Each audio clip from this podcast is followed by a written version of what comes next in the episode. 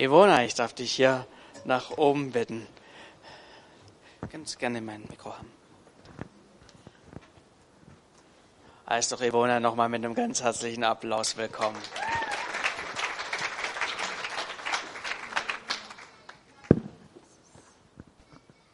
Also ich weiß nicht, wie es euch geht.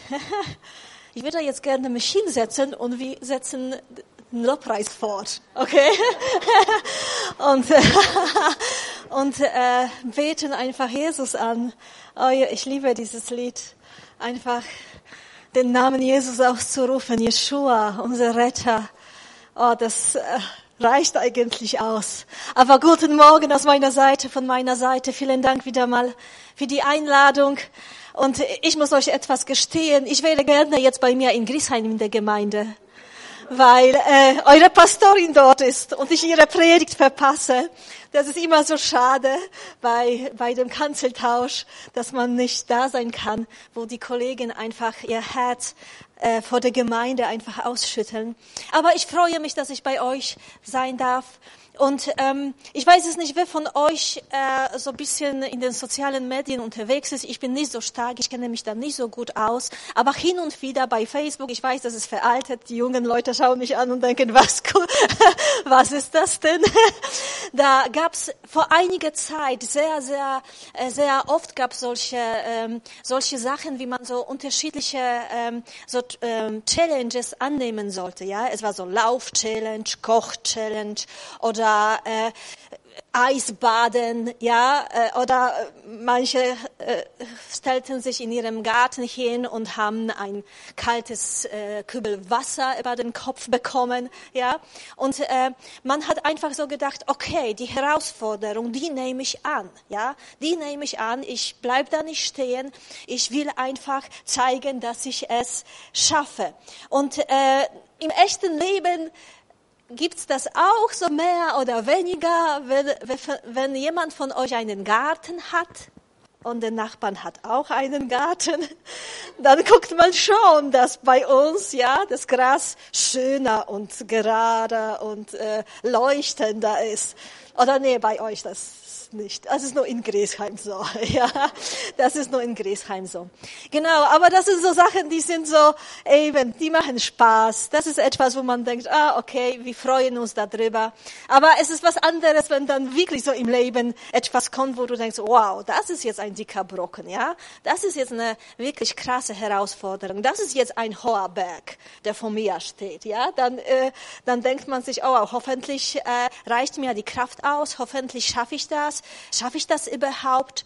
Und ähm, mehr oder weniger so ging es vielleicht wahrscheinlich äh, dem Abraham, ja. Abraham äh, findet man so seine Geschichte im, äh, im Genesisbuch und er musste sich immer wieder, aber wirklich immer wieder solchen Herausforderungen stellen. Ja, erstmal sagt zu ihm Gott, und dabei war der nicht mehr der Jüngste, so 75 Jahre alt. Also wenn du hier bist und denkst, ach ja, nee, der Zug ist schon abgefahren, ja, ich kann mich zurücklehnen. Ich sag's dir, nein. Gott hat noch etwas mit dir vor, egal wie alt du bist. Amen. Amen. Und da war er schon so 75 Jahre alt und Gott sagt zu ihm, hey, pack deine sieben Sachen, ja, und zieh in ein Land, das ich dir zeigen werde, ja. Nicht mal Gott hat nicht mal die Adresse im Navi einge, äh, eingeschrieben nach dem Motto, geh mal dahin und da wartet auf dich ein, ein Hotel mit einem Pool, ja, und die neue Arbeitsstelle, sondern Gott sagt, hey, pack einfach deine Sache, nimm deine Familie mit und geh in ein Land, das ich dir schenken möchte. Und Abraham macht das. Und Abraham macht das. Und dann sagt Gott zu ihm, ja, ich werde dir Nachkommen geben, wie Sterne am Himmel, wie Sand äh, im Boden, ja.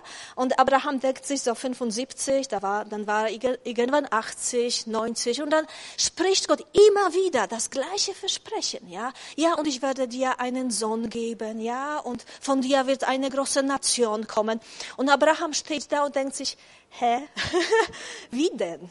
Wie denn? Und ich weiß es nicht, ob du manchmal auch so dieses, ähm, dieses Gefühl hast. Gott hat dir etwas versprochen, schon lange her. Und am Anfang warst du so Feuer und Flamme, hast gedacht, yes, ja, ich werde die Welt verändern. Und dann ist ein Jahr vorbei, zwei Jahre vorbei und du siehst nichts davon. Ja? Und dann kommt jemand auf dich zu und sagt, ich habe ein Wort vom Herrn für dich. Ja? Ich habe ein Wort von, von Gott für dich. Ja? Und er sagt ja dieses Versprechen nochmal. Und du denkst dir, lass mich bloß in Ruhe. ja? Wie oft und wie lange? Und bei Abraham dauerte es 25 Jahre, bis wirklich er einen leiblichen Sohn bekommen hat. Und äh, dann kommt der Hammer. Ja, dann kommt wirklich diese, diese Hammergeschichte, wo Gott einfach zu Abraham sagt, hey, gib mir diesen Sohn des Versprechens, diesen Sohn der Verheißung zurück. Und ich weiß es nicht, wir lesen gleich einen Teil dieser Geschichte von Isaak. Wir lesen erstmal ein paar Worte aus dem 1. Mose 22.1. Einige Zeit später stellte Gott Abraham auf die Probe. Abraham, rief Gott. Hier bin ich, antwortete Abraham. Ich würde wahrscheinlich an seiner Stelle mich verstecken und sagen, okay, aber Abraham sagt, hier bin ich, antwortete Abraham. Nimm deinen einzigen Sohn Isaak, den du so lieb hast, und geh mit ihm ins Land Moria. Dort werde ich dir einen Berg zeigen, auf dem du Isaak als Brandopfer für mich opfern sollst. Also ich weiß es nicht. Vielleicht kennst du diese Geschichte. Viele von euch kennen diese Geschichte, einzelne vielleicht nicht. Aber lass mir ehrlich sein. Wenn du diese Geschichte liest oder gelesen hast oder an sie denkst, was macht das mit dir? Also ich bin jedes Mal, wenn ich die Geschichte an die Geschichte denke, dann denke ich mir, Gott, was hast du dir dabei gedacht? Ja, da denke ich mir, ich bin immer so innerlich erschüttert. Ich denke mir, das kann doch nicht wahr sein. Ja, der Sohn des Verheiß, der Verheißung, Isaac, du kannst doch nicht ihn wieder äh, Abraham von von Abraham das zurückfordern. Und ähm, ich möchte wenn ich über diese Geschichte spreche, ich möchte das, ich möchte zwei Aspekte heraus, herausnehmen. Ich möchte jetzt nicht groß darüber sprechen, wie Gott uns äh, auf die Probe stellt oder uns Herausforderungen auf den Weg gibt. Das tut er. Aber ich finde, wenn wir das lesen und auf unser Leben übertragen wollen, dann müssen wir etwas verstehen, weil das kann uns wirklich zerbrechen. Solche Geschichte kann wirklich etwas in uns bewirken. Deswegen möchte ich zwei Sachen einfach heraus, herausnehmen und ähm, einfach über das Herz des Vaters sprechen. Ich habe eigentlich äh, den Titel dieser Predigt gegeben, ähm, die Herausforderung annehmen, aber ich würde das jetzt umändern auf das Herz des Vaters. Ich glaube, das ist mir, mir wichtiger. Und äh, wir wollen uns einfach so anschauen, was ging so in Abraham vor in dieser, in dieser Situation äh, während er mittendrin in dieser Geschichte stand. Und äh, es ist einfach so, ich freue mich, eure Gemeinde die ist so international, ja. Ich bin auch nicht in Deutschland geboren, das merkt man, ja. Aber äh, eben, man ist, wenn man so mit Menschen aus anderen Kulturen spricht, ja, wenn man sich so kennenlernt und man herausfinden möchte, woher sie kommen oder einfach was sie tun, was sie so ausmacht, ja, dann fragt man sie, was machst du und so weiter. Und es ist vielleicht ist euch aufgefallen, so Menschen aus, den, aus den westlichen Kulturen, die, äh, wenn man sie so fragt, was machst du so und so, wer bist du, dann sagen sie, ja, ich arbeite dort und dort und ich habe diese Position und ich mache dieses und jenes und letztes Jahr wurde ich befördert, ja, oder ich bin äh, in der Rente, ja. Und äh, ich muss schon sagen, ich komme ursprünglich aus Polen und letztens hat mich jemand gefragt, ja, Ivona, und äh, wie geht's dir oder was, was ist so dein nächster Schritt? Und ich fing an so zu erzählen, was wir so als Gemeinde vorhaben. Und sie fragt mich, ja, aber Ivona, bei dir persönlich, ja? Und da habe ich bemerkt, oh, okay, oh, okay, ich bin schon so über 20 Jahren hier. Und aber wenn du Menschen aus dem Orient fragst oder schon so Richtung Osten, ja, oder also andere Kulturen und du sitzt so im Flugzeug und fragst, ja, und äh, was machen Sie so, wo gehen Sie hin? Und dann sagt sie, ja, ach so, ich fahre zu meiner Tochter und meine Tochter hat drei Söhne und das, der Jüngste hat jetzt äh, die ersten Zähne verloren oder kriegt die ersten Zähne und schau mal, hier sind die Bilder, ja, ganz anders. Und das ist eben keine Wertung, sondern wir müssen es verstehen. Wenn wir diese Geschichte lesen, dann lesen wir sie mit ganz anderen Augen. Auch vielleicht auch Menschen aus anderen Kulturen, ja, weil wir sind so so äh, ganz anders geprägt, ja, wir sind so von den alten Griechen geprägt, ja. Wer hat die Olympischen Spiele entdeckt und eingeführt? Die alten Griechen. Worum ging's da? Ja, ich musste Erste sein, ja. Also ich musste Erste sein, ich, musste, ich muss als Erste den Lauf gewinnen, äh, ich muss als Erste äh, am Ziel ankommen, ja. Und wir merken vielleicht hin und wieder, dass das auch unsere so ein bisschen Leistungsgesellschaft ist, ja. Wir wollen immer auf dem Podium stehen, ja. Also die Weltmeisterschaften, die letzten 22. Nicht viele erinnern sich daran, weil das im Katar gewesen ist und es wurde boykottiert. Aber wer ist der Weltmeister geworden? Weiß noch jemand? Argentinien, Argentinien, genau. Weiß jemand, wer der Zweite geworden ist? Ja, Frankreich, da ist jemand, der Fußball guckt. Frankreich. Aber normalerweise bei uns, ja, der erste Platz, das zählt noch, ja. Aber der zweite, der dritte, keiner denkt daran, dass Frankreich hundert andere Mannschaften geschlagen hat. Das zählt in dem Moment nicht. Ich musste Erste sein, ja. Und ein Hebräer, ja, ein Hebräer, was so äh, Abraham so als Stammvater für dieses Volk, Volk gewesen ist, er denkt ganz anders, ja. Äh, sein, seine, seine Denkweise ist wirklich gebaut äh, oder ist beziehungsorientiert. Ja, wie viele Kinder hast du? Wie geht's deiner Mutter? Ja, wenn ich, ich habe eine Freundin aus der Türkei, sie fragt mich immer über meine ganze Familie, ja, über Oma, die Mutter und den Vater und so weiter. Sie fragt alle, alle, sie lässt niemanden aus, sozusagen. Und so ist einfach diese Kultur, ja.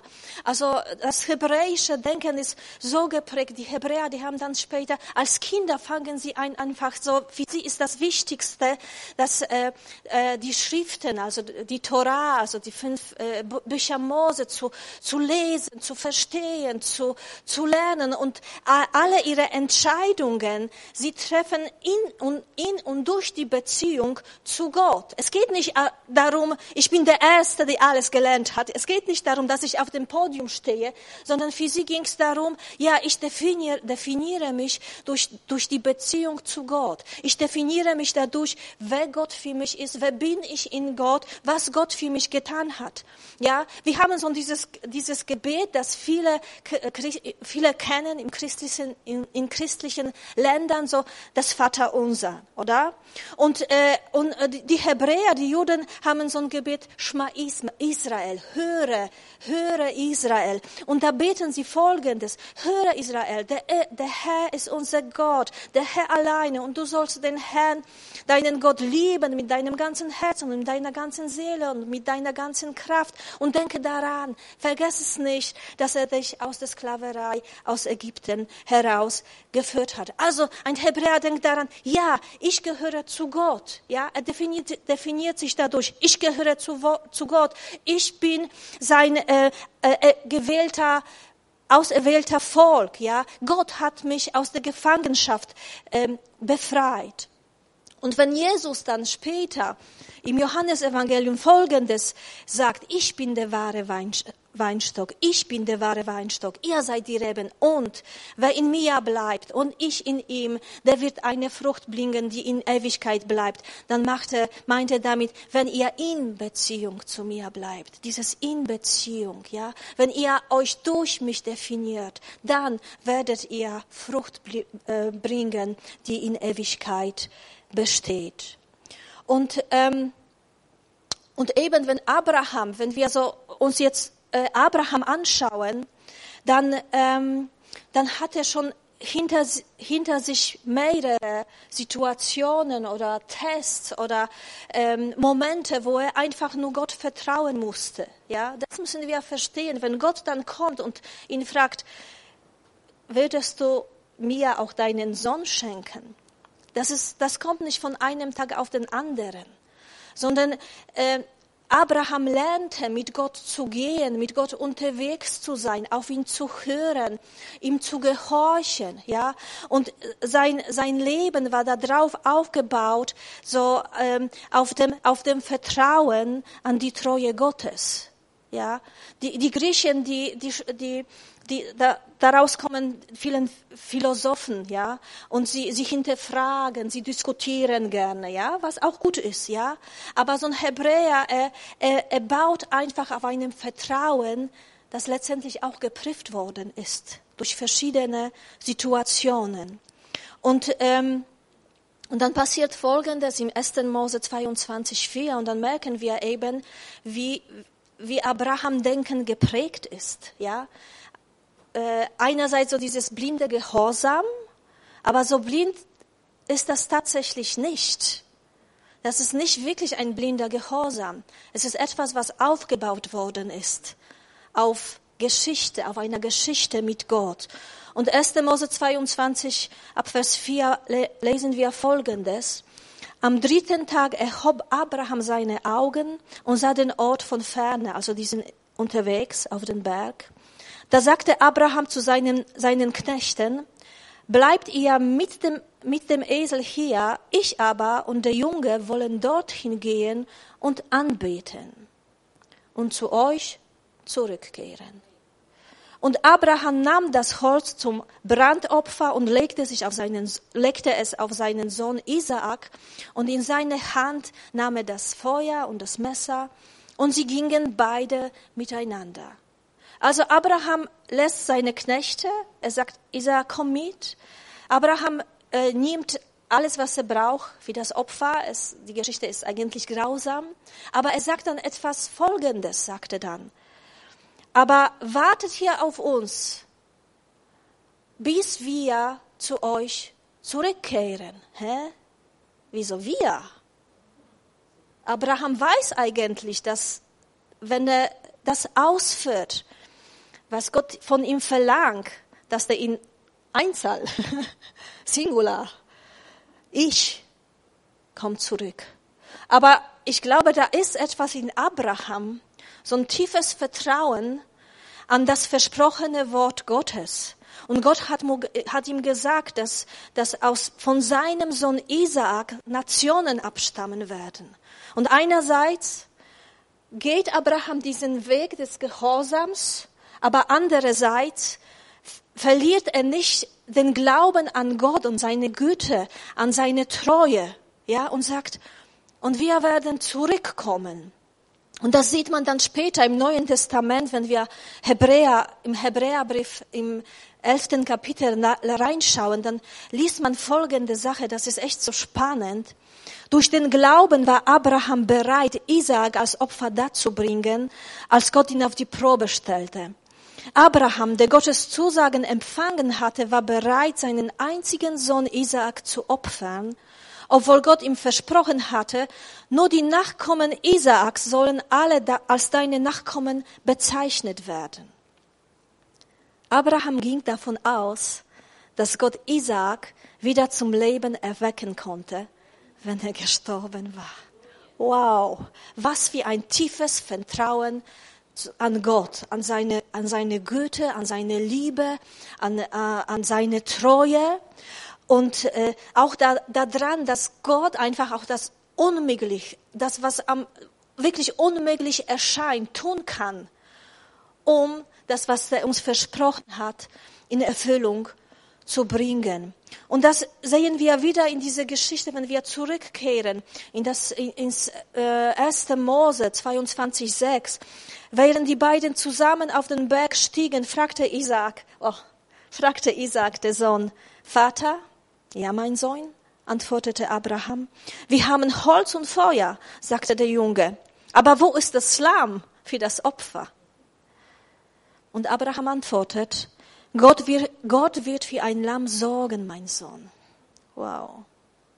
So gingen sie zusammen weiter. Gott wird für ein Lamm sorgen, sagt Abraham. Und dieses Wort Sorgen, das kennt, kennt, kennt ihr vielleicht äh, von dem von der Jahreslosung, ja. Gott ist ein Gott, ähm, Jahwe äh, Jirech, ja, ein Gott, der sieht, ein Gott, der versorgt, ja. Und hier sagt Abraham, ein Gott ist ein Gott, der versorgt. Ein Gott ist ein Gott Jireh, ein, ein Gott, der sieht und auch in dieser Situation versorgt. Und manchmal gibt es so dieses Denken, ja, äh, Gott des Alten Testaments und Gott des Neuen Testaments, ja. Gott des Alten Testaments, das ist der Gott, ein Gott, der grausam ist und die kämpfen und so weiter. Und Gott des Neuen Testaments, ja, das ist der liebende Vater, ja. Aber eigentlich, wenn, wenn man äh, gläubige Juden fragen würde, wie sie ihren Gott sehen, dann würden sie ihn positiv beschreiben. Ja, sie würden nicht sagen, er ist grausam, sondern sie würden, sie würden ihn einfach so nach, nach seinem, nach, nach den Namen, mit denen er im Alten Testament beschrieben wird. So würden, so sehen sie ihn eben. Gott ist ein Jahwe Gott der Seele, der versorgt. Er ist der Fels, er ist unser Fels. Er, Fels, er ist unsere Geborgenheit, er ist unser Schutz. Äh, Gott ist unser Arzt, unser Hirte, unser Tüpfer, einer, der uns erschaffen hat, ja, geformt hat. Er ist El Shaddai, Gott ist der Allmächtige, der alles in seiner Hand hält. Sie nennen ihn Eli, Eli, also mein Gott, ein Gott, zu dem ich gehöre. Und interessanterweise in dieser Geschichte von Abraham und Isaak kommt noch eine Eigenschaft Gottes äh, zum Vorschein. Vielleicht nicht gleich auf den ersten Blick, aber so im Alten Testament wird Gott nicht als Gott der Vater bezeichnet. Das kommt eher so im Neuen Testament. Aber was hier kommt, kommt ein Herz Gottes, das Herz des Vaters. Dazu komme ich noch. Aber auf jeden Fall, Abraham geht mit Isaak auf den Berg, ist alles bereit. Er bindet Isaak er bietet seine, seine Hände und es ist bereit, wirklich diesen Schritt des Gehorsams zu tun. Aber Gott sagt oder ein Engel Gottes sagt, stopp, ne, tu es nicht, ja. Sehe, da ist ein Wider. Nimm dieses Opfer, nimm dieses Tier, opfere das, ja. Ist nochmal gut, gut ausgegangen. Aber das Wichtige in dieser Geschichte ist, dass Gott etwas Abraham offenbaren, zeigen möchte. Er möchte ihm zeigen, wieso sein Herz ähm, das Herz des Vaters ist. Wieso das Herz des Vaters ist. Denn irgendwann, 2000 Jahre später,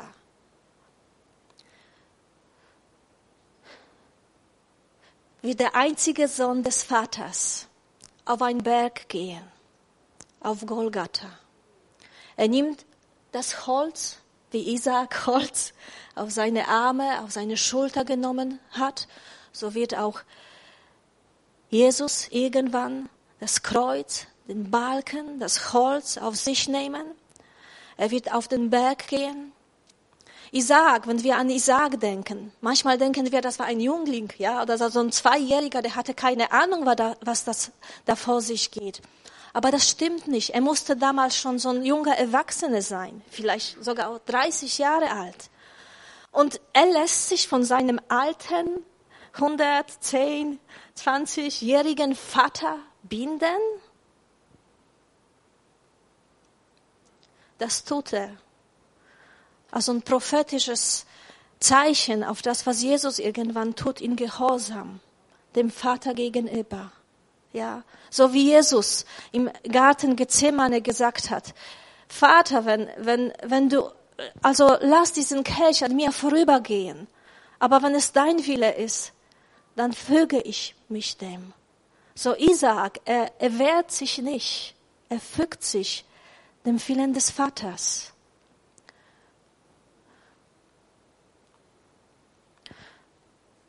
Und wenn du selbst vielleicht Vater bist, Mutter bist, und wenn du diese Geschichte liest, und wenn du dich da hineinversetzen würdest, was würde das mit dir machen?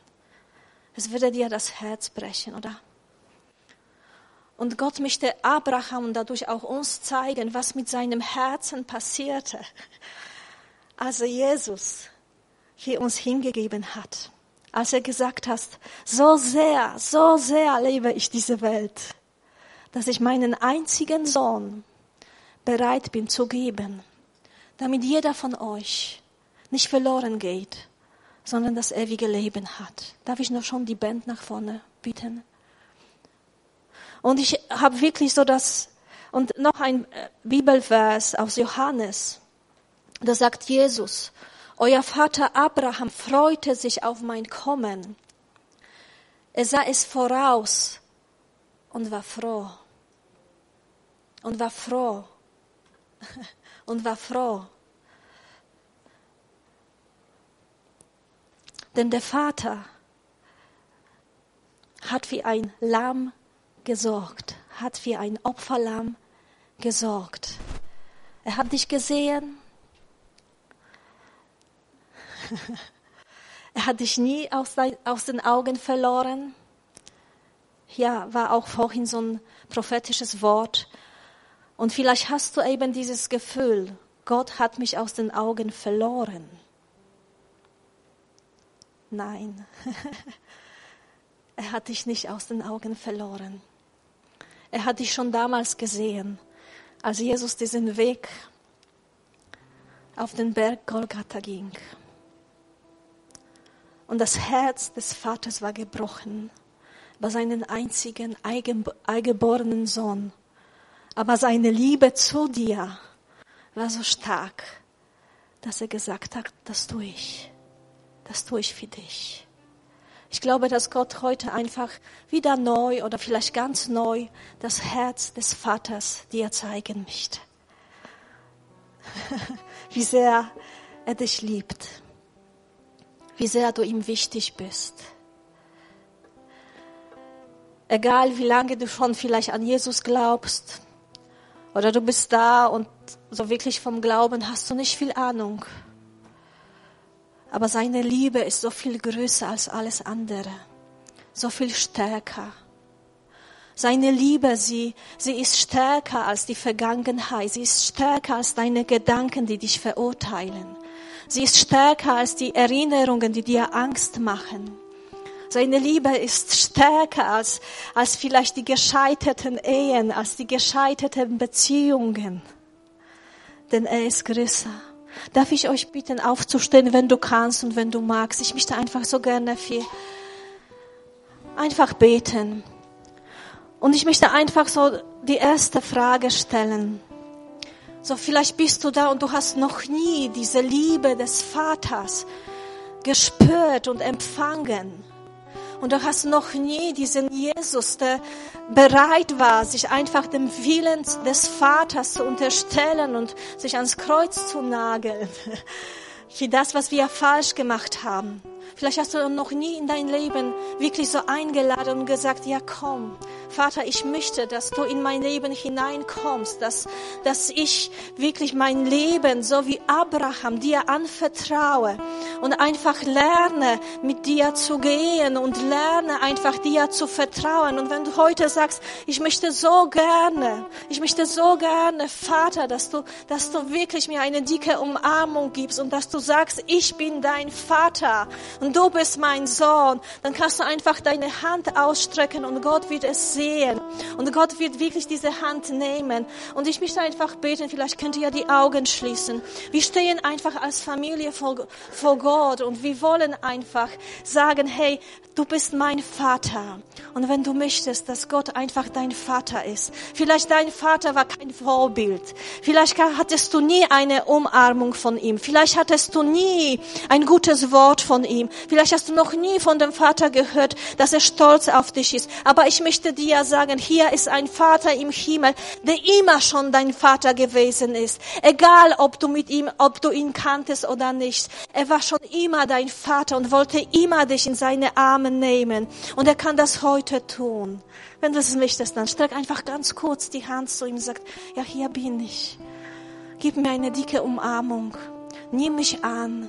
Nimm mich an. Danke. Und ich bitte, Heiliger Geist, komm einfach mit dieser dicken Umarmung des Vaters.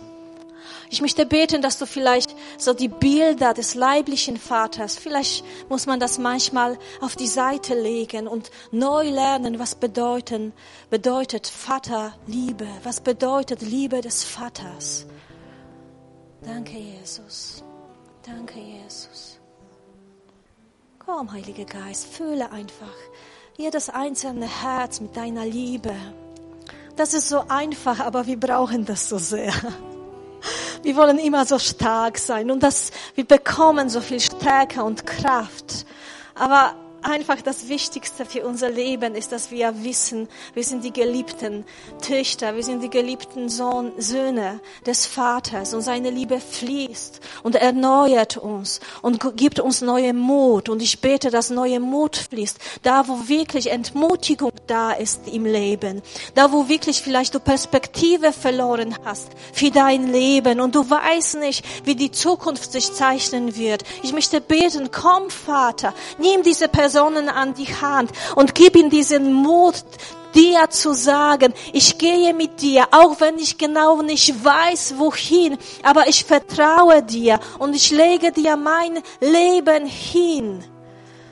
Danke, danke, danke Vater, danke Vater, danke Vater, danke Vater. Lass uns, wir singen dieses Lied Yeshua.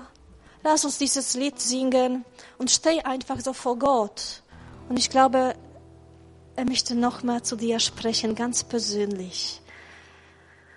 Von ihm in dein Herz.